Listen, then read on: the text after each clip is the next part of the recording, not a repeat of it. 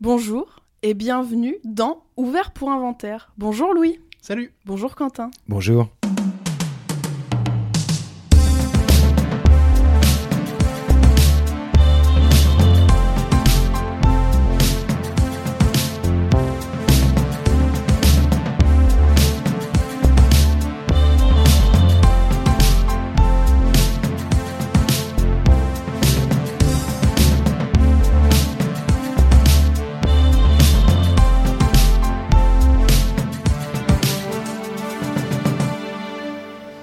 Ça sert à ça, euh, à apprendre à vivre, à apprendre à faire un lit.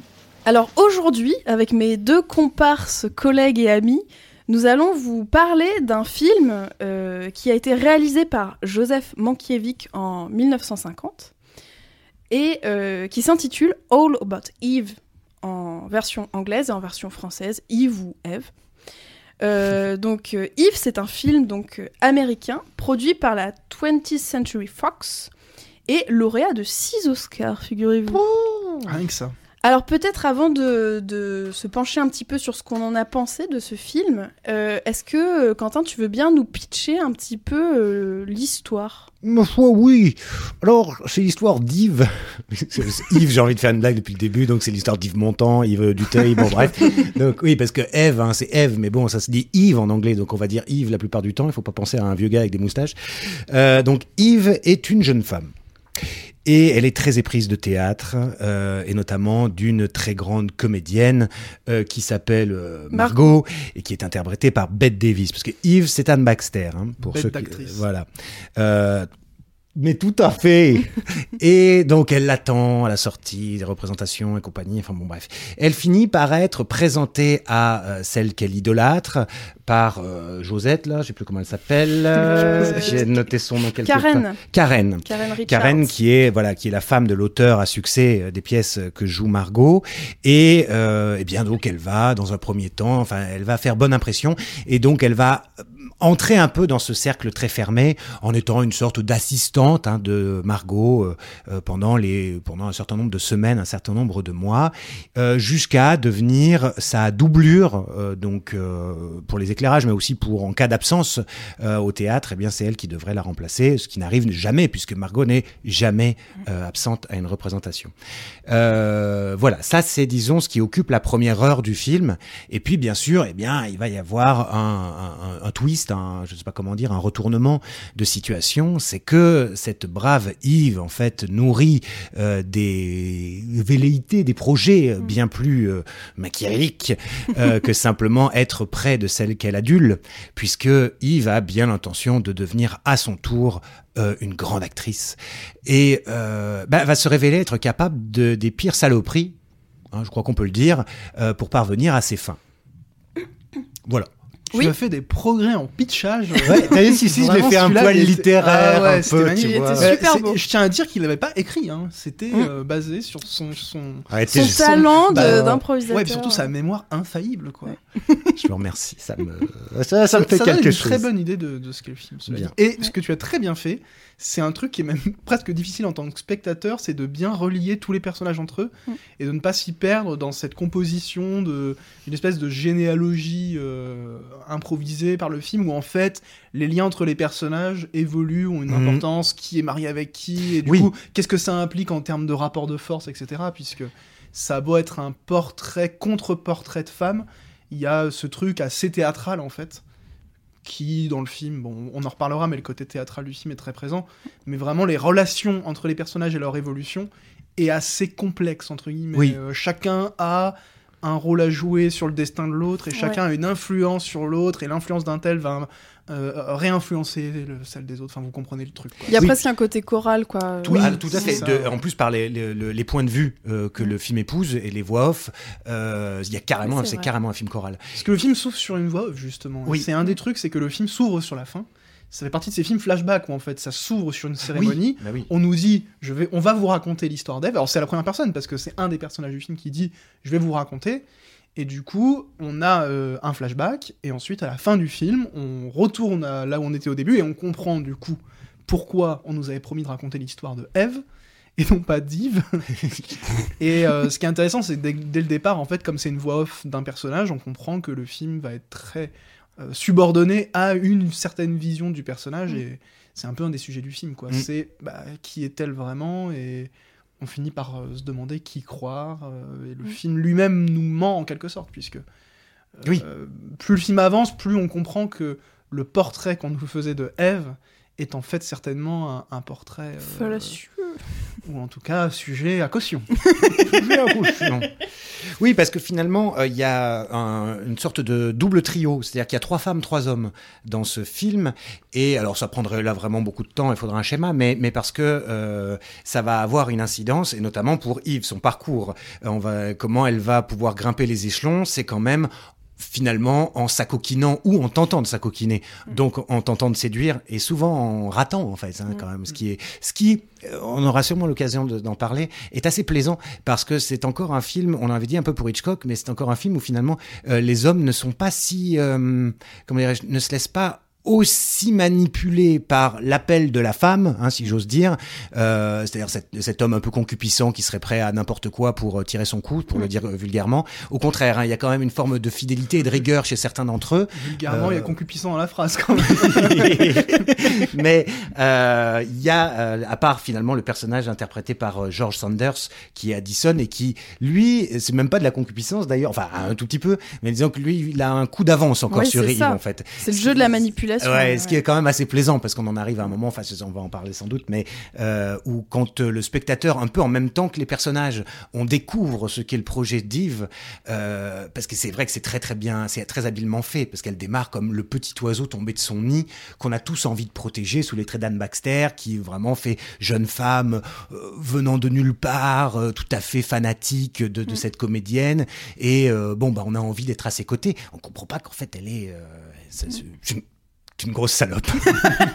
Bah, c'est le, le mot, le mot, le mot euh, circule beaucoup sur Internet. Je pensais pas qu'il allait circuler ici, hein, mais. euh, Et d'a- d'a- d'ailleurs, euh, personnage dont l'actrice fait évoluer, évoluer son jeu à mesure que le portrait, ou en tout cas l'apparat, le masque, disons, dont elle s'est parée, commence à se craqueler, puisque elle-même, en fait, au bout d'un moment, ne peut plus complètement maintenir euh, son, la réalité de son être qui finit par euh, petit à petit prendre le dessus et euh, commence à effriter euh, le, le mensonge qu'elle a échafaudé Mm. sur sa propre histoire, sur son origine, sur l'origine de sa passion pour le théâtre, sur voilà qui elle est. Et d'ailleurs, ce qui est marrant, intéressant, c'est que bon, pour le coup, c'est un vrai film d'acteur. C'est-à-dire que c'est vraiment les acteurs qui sont au centre. C'est un film de dialogue. Oh là, Euh, Ça parle énormément. Mm. Euh, et en fait, non seulement c'est un film d'acteurs, parce que les acteurs sont magnifiés, c'est leur travail d'incarnation qui est mis en avant. Bon, de toute façon, quand il y a Bette Davis, c'est dur de faire autrement parce qu'elle prend tellement de place. Euh, mais c'est aussi un film sur les acteurs, c'est le sujet du film parce que c'est quand même, ça se passe dans le milieu du théâtre. Il y a à la fois une fascination pour ça et en même temps ça tire quand même à balles réelles sur euh, ce milieu qui est fait de faux cul en gros. Mm. C'est le en fait, non mais c'est le mensonge qui permet d'y arriver quoi. Euh, c'est ce qui va aussi en fait, mais il y a un paradoxe parce que c'est ce qui va amener la chute intime du personnage. En même temps, c'est ce qui va permettre son ascension. Complètement. Donc c'est en gros, bon bah si tu veux réussir, faut sacrifier ta dignité quoi. Moi, je, je- je me permets euh, de dire que c'est un de mes films préférés de tous les temps. Et en grande partie parce que je trouve que c'est des portraits de femmes hyper intéressants et que c'est un vrai, euh, c'est une vraie recherche sur la rivalité féminine, euh, sujet qui est euh, remis au goût du jour aujourd'hui. Enfin voilà, mais euh, qui est tellement finement traité parce que cette Yves, en fait, elle est très ambitieuse. Elle a son plan, mais en fait, elle a son plan pour atteindre son rêve. Donc oui, elle, elle le fait de façon à, à manipuler les femmes et les hommes qui sont dans ce cercle, alors que finalement, euh, ils euh, l'acceptent, ils l'intègrent, ils la prennent sous leurs ailes. Et, euh, et elle joue un petit peu d'eux, mais parce qu'on a presque l'impression qu'elle n'a pas d'autres moyens de faire pour arriver à ses fins euh, carriéristes, on va dire. Mm. Et ben oui, c'est là où moi je trouve le film assez injuste justement. Parce que dans le processus de destruction quelque part du personnage, Ouais. qui s'autodétruit, mais en fait le film participe de, de cette destruction et de cette déchéance quelque part, Mm. euh, mais il n'y a pas d'alternative à ça en fait. Ah, je suis pas d'accord avec toi. le personnage d'Eve, à la fin, euh, est quand même un personnage plutôt tragique parce que Ah oui. elle se retrouve seule dans sa chambre, Mm.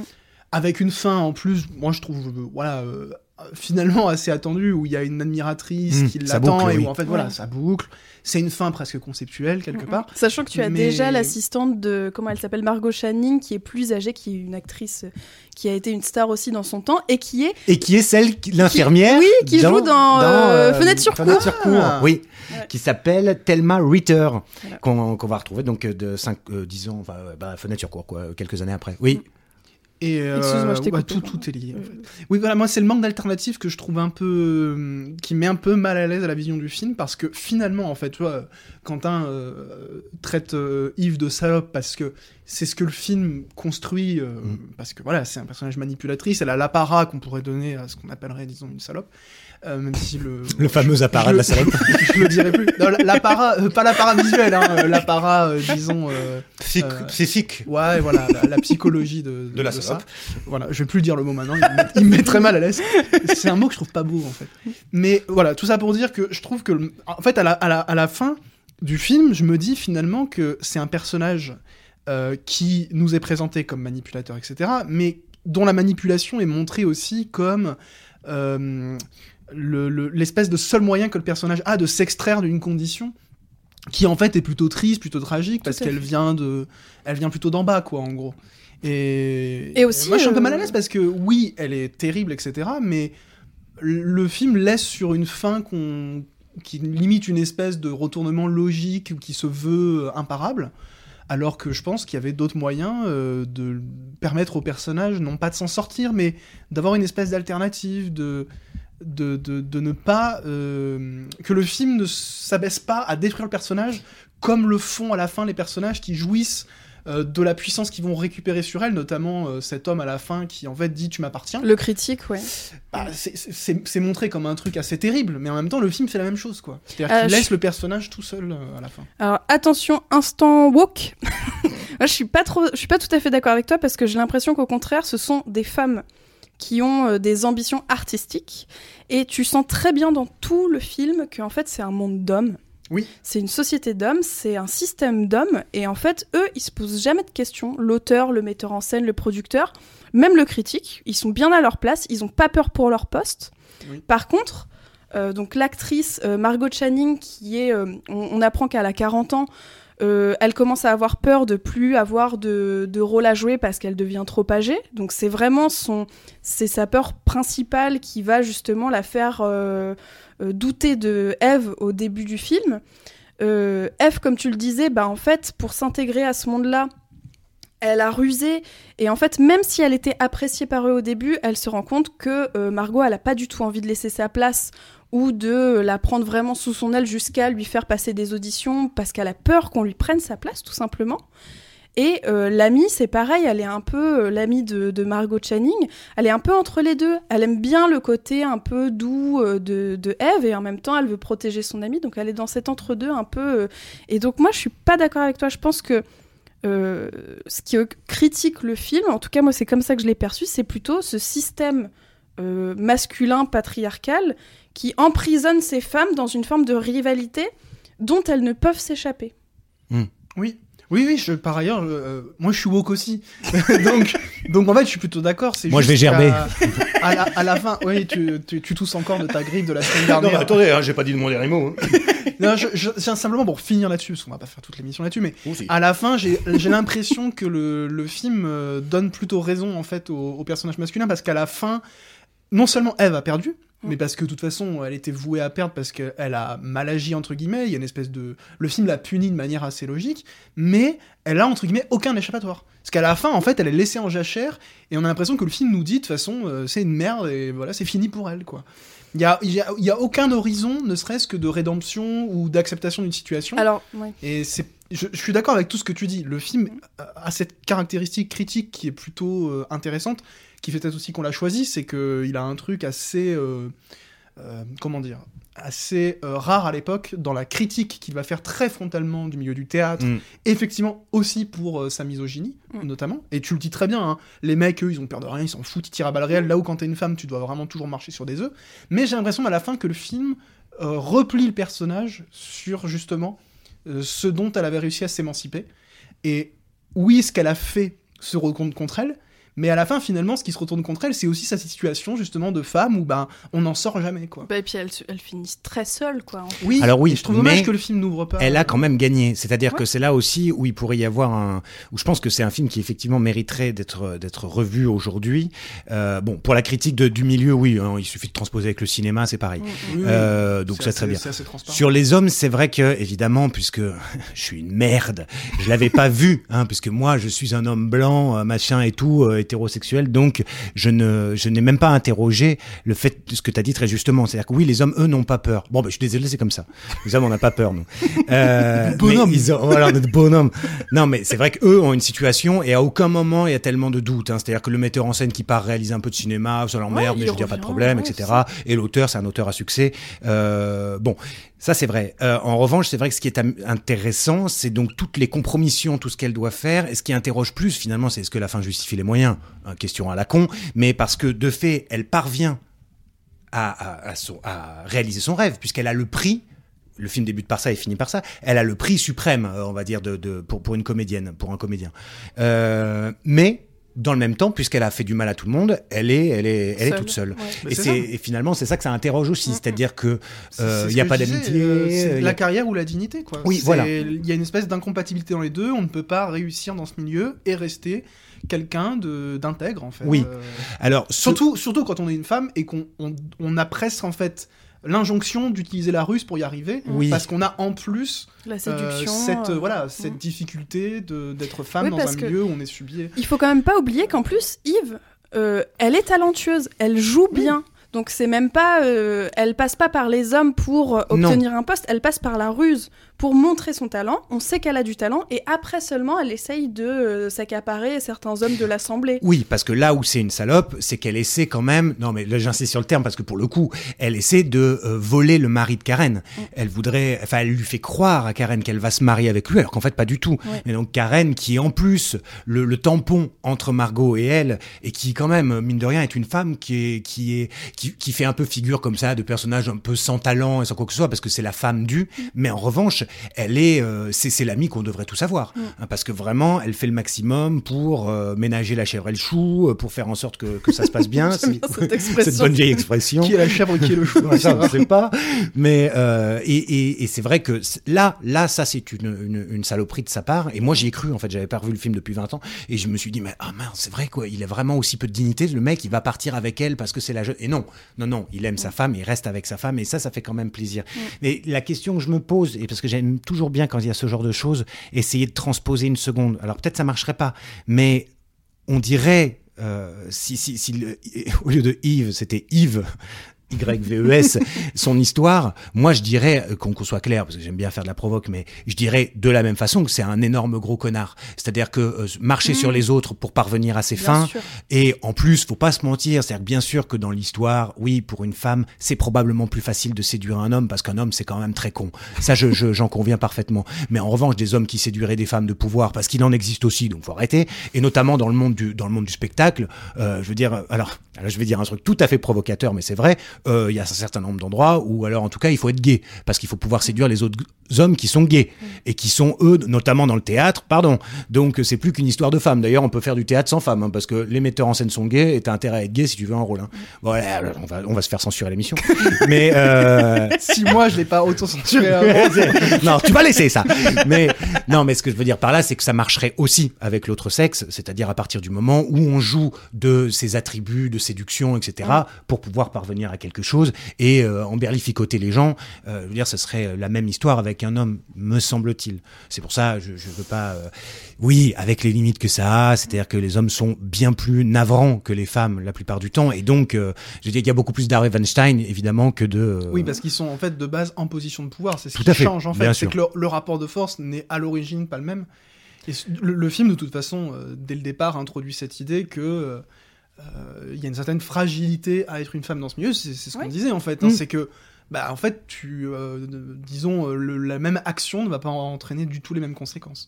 Un homme, il sera protégé, en gros, il s'en fout, et une femme, bah, elle peut voir sa carrière balayée du jour au lendemain. Il y a un truc sur l'âge, hein, parce que un Ah, des- un oui. des, un pivots du film, qui est d'ailleurs un sujet assez actuel, hein, c'est un truc dont on parle encore aujourd'hui, Mhm. c'est que en gros Margot a du succès, donc on, on pense à elle pour jouer un personnage qui a 20 ans, Et il y en a qui trouvent ça, qui disent oui, bon, au bout d'un moment, euh, le- les- notamment les critiques qui disent il y en a marre de ces femmes qui Et aussi des- parce que l'auteur et le metteur en scène continuent de faire des pièces avec que des femmes qui ont 20 ans. Oui, Oui. Tu vois, pense Oui. pas à son actrice pour dire euh, bah on va faire peut-être. D'ailleurs, c'est ce qu'elle dit au début du film. Elle dit euh, ah bah tu pourrais pas euh, Ouais. monter une pièce où c'est une femme qui tue son mari ou un truc comme ça plutôt que les trucs un peu nunuches quoi limite. Et parce que c'est ce qui fonctionne. Et là où je suis d'accord avec toi Quentin, c'est que effectivement c'est un système qui de toute façon est euh, purulent. Enfin voilà, il y a tout Mmh, ce- oui. cet aspect-là qui est vraiment qu'on peut pas trop éviter. Mais par contre, là où je suis pas trop d'accord, c'est qu'il y a quand même cette euh, rivalité et cette férocité intériorisée des femmes Mm. euh, dans le fait justement de se de bah, d'Eve d'essayer de prendre la place de Margot vraiment, ce qu'on là où on a un petit doute au début, et euh, de Margot de garder sa place à tout prix, alors que elle sait que avec son âge, alors que bon, elle a 40 ans quoi, c'est pas non plus. euh, elle est aussi dans une forme de rejet d'Eve très tôt dans le film, au lieu de. Oui. Enfin, c'est ce que je disais tout à l'heure, au lieu de. Là où des hommes, je pense, pourraient être plus euh, solidaires entre eux, là, il y a vraiment une sorte de rivalité féroce qui fait que de toute façon, elles pourront pas être solidaires entre elles. Parce qu'en fait, une pièce de théâtre avec Eve et, et Margot, ce serait pas complètement. euh, Déconnant, oui. déconnant, Oui. tu vois, avec deux têtes d'affiche féminines. Mais c'est c'est comme inconcevable. Oui. Mais pour moi, c'est une forme de, de truc intériorisé, tu Ça, vois. c'est vrai. C'est même pas euh, proposé comme une alternative. Voilà, oui. c'est ça. Euh, C'est-à-dire une, une comédienne plus âgée qui jouerait avec et qui serait en plus qui resterait en posture de, mon- de mentor et compagnie. Mm, mm. Ça c'est vrai. Alors je pense quand même que ce serait valable aussi peut-être avec deux hommes parce que tu vois. Mais c'est La question de l'âge eh, aussi. la question de l'âge, alors, ouais. dans une moindre mesure, j'en conviens, Mm. parce que exactement comme dans la vie, dans les rôles, des rôles pour tous les âges d'hommes, il y en a toujours eu. Mm. Alors que c'est clair que jusqu'à très récemment, les rôles de femmes, c'est une catastrophe. Ouais. C'est-à-dire que grosso modo, et au théâtre comme au cinéma, c'est-à-dire qu'on- jusqu'à 25 ans, tant qu'on peut euh, jouer topless, quoi, grosso modo, euh, c'est bien. On peut jouer topless bien après, hein, mais je veux dire, euh, à croire le cinéma, c'est pas toujours le cas. Et puis éventuellement, ensuite, les mégères, quoi. hein. c'est-à-dire rien entre 25 et C'est ça. 50 ans ou 60 ans, et puis ensuite on joue les vieilles, euh, comme dans l'émission d'avant, où on prend les Plutôt dans, des, dans des rôles secondaires, Voilà, ça. aussi. euh. Bon, je, je trouve quand même que ça a tendance à changer, notamment parce qu'il y a des réalisatrices de cinéma qui s'en emparent, et Mhm. que tous les réalisateurs hommes ou auteurs hommes sont pas non plus tous des connards, et qu'il y a quand même deux trois personnes que ça intéresse. C'est aussi pour ça que je milite là-dessus. Et parce que c'est devenu un sujet. C'est-à-dire parce que c'est que quelque chose qu'on a commenté parce qu'on a constaté des déséquilibres, etc. Oui, oui. Alors qu'avant, en fait, on se posait pas la question. C'était Non. comme ça. Que Ouais. Le fait que Jean Gabin, il va toujours pécho une meuf qui a 30 ans de moins que lui, euh, c'était la norme. Là où l'inverse. euh, Et plus- Ou même, sans dire que l'inverse n'existait pas, c'est que c'était en fait une L'inverse est moqué norme. en fait de toute façon. Oui, c'est ça. euh, Ou alors est montré comme plutôt euh, quelque chose de justement euh, de, de- Mm, pas- d'anormal ou en tout cas de singulier. bien sûr, de bien singulier. Après, c'est vrai que je pense que le, enfin, moi, je fais ce- ce- ce- cette comparaison euh, avec le, le- la- jungle, hein. c'est-à-dire que c'est, il y a quand même chez les hommes, et je voudrais pas l'oublier. Ou alors pourquoi j'ai- où est-ce que j'y viens, c'est que c'est, c'est le, le vieux lion qui est forcément quand même à un moment donné chassé par la nouvelle meute qui veut récupérer les femmes, etc. Ça c'est dans le, le- la loi du, du système des, des lions, quoi. Mais parce que en vrai, c'est pas juste pour faire euh, National Geographic, quoi, mais c'est, que en, en vrai, je pense qu'il y a aussi une crainte. Alors, c'est pas de la même brutalité probablement, mais c'est, vrai que je sais pas pourquoi. J'insiste. Alors bon, j'ai écrit un livre sur Cassavetes et je parle un petit peu de ça aussi. Alors c'est un peu, en ce moment, c'est un peu un truc qui me ah, travaille. Comme j'ai hâte de le recevoir. Oui, oui, ça, ça devrait bientôt arriver d'ailleurs. Et je pense que quand cette émission sera diffusée, tu l'auras reçue. Trop bien. Mais euh, non, mais c'est parce que c'est- pas moi je, je suis pas dans le combat les femmes contre les hommes enfin tous les gens qui me connaissent suffisamment savent très bien de toute façon que c'est pas le cas c'est juste que j'aime bien aussi prendre un tout petit peu le contre-pied et dire que mine de rien Souvent aussi, la situation des hommes n'est pas enviable. Alors, dans ce film-là, d'accord, je suis d'accord que là, c'est hors sujet, parce que la situation des hommes est parfaitement enviable dans ce film-là. Mais c'est-à-dire que on, on- c'est toujours la, la limite que je poserais sur le- le- une sorte de féminisme un peu agressif, c'est-à-dire les hommes aussi. En fait, il y a plein de situations que les femmes vivent, que les hommes peuvent vivre aussi, parce que tous les hommes ne se construisent pas en prédateurs. Et dès l'instant où on se construit pas en prédateur, eh ben on est une proie aussi. Et on peut être une proie des femmes, et on peut être une proie des autres hommes, et on peut être une, une proie de n'importe quoi d'autre. Voilà. De nous-mêmes. De, de Et, nous-mêmes et éventuellement. notamment dans ces milieux un peu marginaux où Oui. faire sa place, il faut jouer des coudes pour faire sa place. Tout quoi. à fait, tout à fait. Mais c'est vrai que tu as, raison de le dire, parce que sinon, tu vois, ça m'aurait échappé. Bien sûr que nos trois et quatre, si on rajoute le producteur euh, Marx. Ouais. euh, Non, Max, euh, Max. Fabien. Ah oui, c'est ça Marx, c'est. c'est Non, le parce que j'ai vu français. un autre film où il y a Marx, je sais pas pourquoi. Pardon. Oui, Max Fabien. Ouais. Euh, bon, lui, qui a l'air en plus plutôt gentil, hein, Ouais. lui, euh, et, et pas, pas non plus concupiscent pour le coup. Ah, ou d'ailleurs, en parlant de concupiscence, Marilyn Oui Il y a Oui, Marilyn qui apparaît un tout petit et qui dit- qui est Belle très, scène. très, très qui dit hein. une phrase euh, étrangement prophétique où elle parle de du tragique en gros des actrices. Mm. Euh, J'ai plus exactement, j'aurais dû noter ce qu'elle dit pour le coup, je l'ai pas pris en note. Elle dit un truc très étrange quand on Mm. connaît évidemment son destin. euh, Oui. c'est et puis en plus c'est fou parce qu'elle est, elle est dans un second rôle, elle est très discrète Ouais. et pourtant elle, elle incarne déjà qu'une forme de distance. Ouais. Ce qu'elle va devenir où le film est assez cynique parce qu'en gros elle est avec un mec qui l'envoie consoler un autre mec. euh, Le producteur, en fait, voir Oui, le producteur. voilà. euh, elle, est, elle, est, elle a limite un rôle d'escorte, quoi. Mm. Et euh, le film montre ça de manière euh, sans insister. On voit que c'est plutôt euh, moqué, ou en tout cas que c'est vu comme quelque chose de cynique. Le film euh, en fait pas l'apologie. Ouais.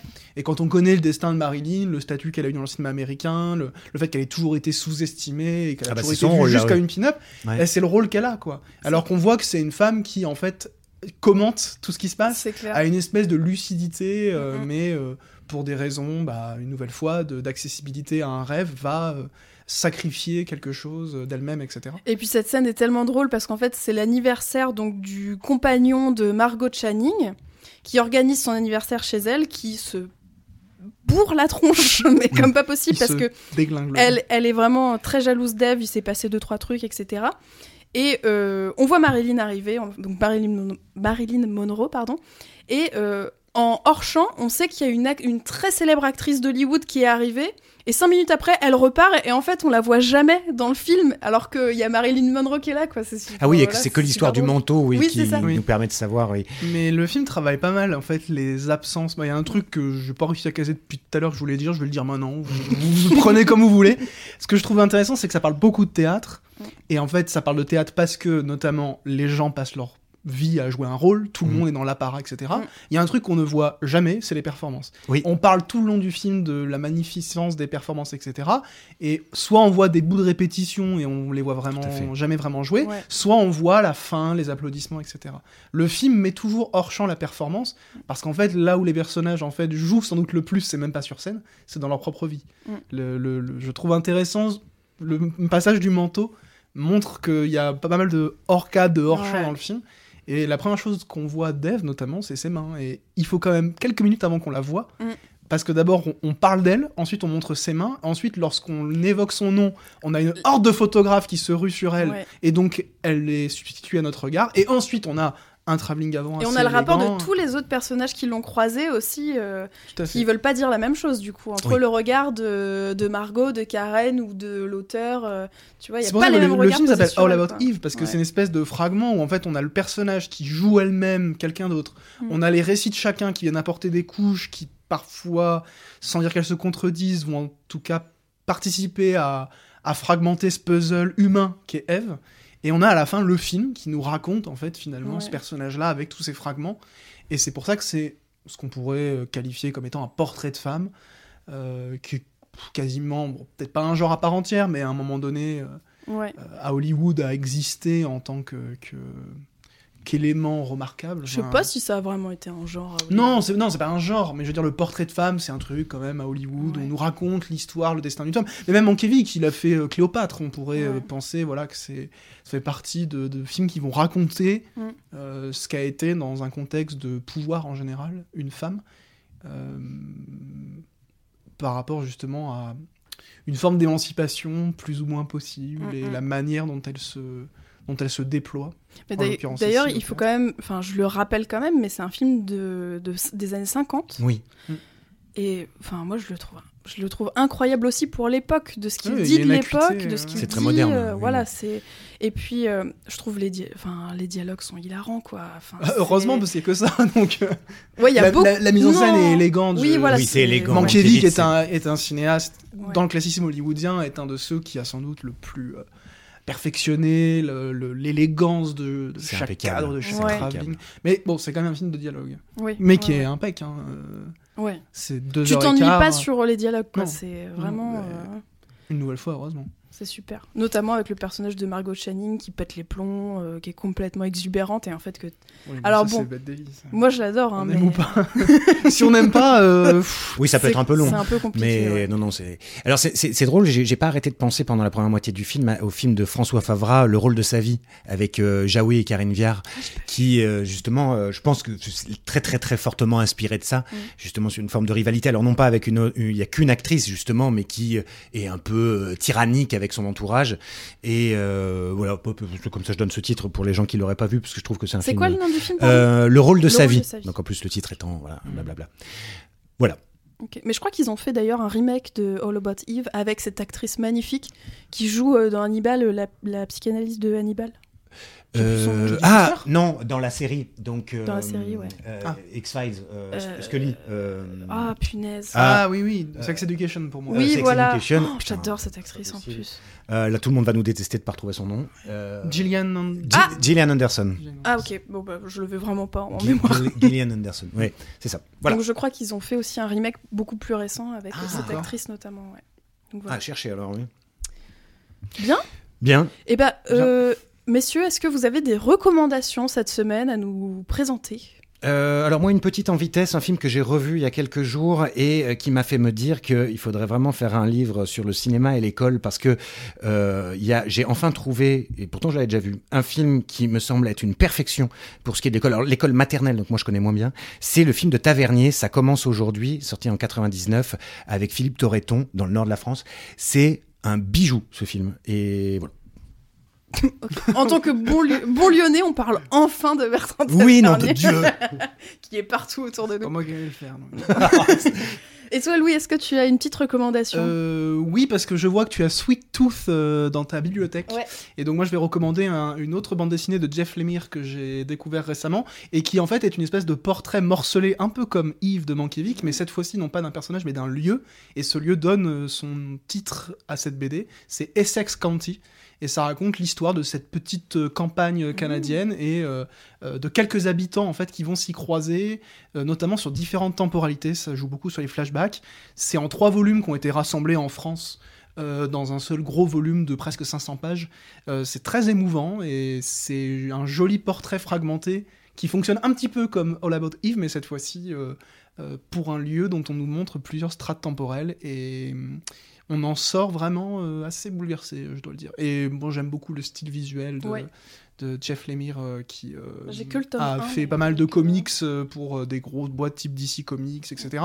Mais ça, c'est une BD euh, en partie autobiographique. On sent que c'est très personnel. D'accord, ok. Bah, c'est, euh, ça m'intéresse. Et vous, Alénis? Et moi, je vous, euh, je vous conseille deux œuvres littéraires, deux essais de femmes.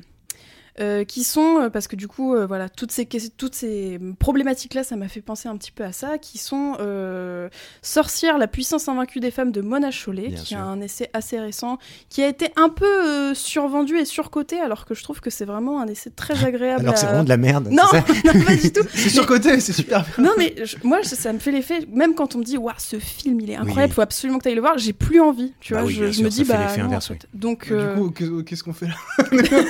Nous, on dit que c'est de la merde la plupart du temps. Ouais, c'est pas beau. On dit oui, c'est pas si bien. C'est à la hauteur de ce que c'est. C'est ça que tu veux dire. bah, que- ça dépend ce qu'on en attend, mais en tout cas, en tant que qu'essai qui parle de, alors, des, de la représentation de la sorcière à travers le temps, mais aussi notamment de la place de la femme Mm. euh, par rapport à la maternité, à la famille, à la carrière notamment. Euh, la carrière dans le sens euh, bi- enfin, business, euh, pardon, euh, en- ambition euh, professionnelle. Euh, c'est très intéressant, c'est bien documenté, c'est euh, très agréable à, à lire. Et si vous voulez un truc encore un peu plus pointu, là qui est, on va dire, moins agréable à lire, mais à, à feuilleter et à découvrir, c'est quand même assez euh, intéressant, c'est Caliban et la sorcière, femme, corps et accumulation primitive de Silvia euh, Federici, ou Federici, non, si, en, en italien Federici. Federici. Federici, ça sonne un peu mieux, qui est euh, donc Mona Chollet la cite un peu dans son dans son ouvrage et euh, qui est un peu plus pointu et un peu plus euh, euh, comment dire spécifique, voilà, sur la représentation de la sorcière et sur le rapport au corps de la femme dans les sociétés, etc. Donc c'est vraiment deux ouvrages très intéressants. Eh bien, très bien. Et bien sur ce, on vous dit à la semaine prochaine. À la semaine prochaine. De quoi on parle la semaine prochaine La semaine prochaine, on se. Relance. Ouais, la, la relance, l'émission Ah, qui n'en pardon, finit pas. finir. Non, non, pas du tout. Euh, la semaine prochaine, nous changeons de cycle et on va. Bah, c'est pour ça. Voilà, on va commencer à vous parler de comédie, de comédie française. On aura deux cycles, ou peut-être 15, mais enfin déjà deux cycles un peu fournis. euh, Qui sur vont com- pas se suivre. Qui hein. vont pas se suivre. En aura un On premier. On va faire un truc entre temps qui sera, je sais pas quoi, voilà. euh, L'ours polaire sent dans le qu'on est cinéma. très Dites-nous, Dites-nous. Qu'est-ce que Dites-nous ce que vous voulez écouter. euh. Oui, voilà. Ah oui, vous pouvez, vous pouvez. euh, voilà, si vous, vraiment vous avez des films, par exemple, vous avez envie qu'on déglingue, je me ferai une Donnez-nous en pâture vos films préférés. Voilà, c'est Quentin va se faire une joie de les déchiqueter sous vos oreilles. Donc, euh, on parle de comédie la semaine prochaine, mais on vous dit pas de quoi encore parce que euh, on n'a pas calé l'ordre. L'ordre. Et c'est surtout qu'on veut, on, on veut, on veut démontrer une chose que tout le monde sait déjà, mais qu'il y a plein de super comédies en France et qu'il n'y a pas que des films avec Christian Clavier. Oh, ou avec Danny Boone. Je n'ai rien à ajouter sur ces deux Bon, affirmations. bien. Donc, Eh bien, à la semaine prochaine alors. à la semaine prochaine. À très vite. Bisous.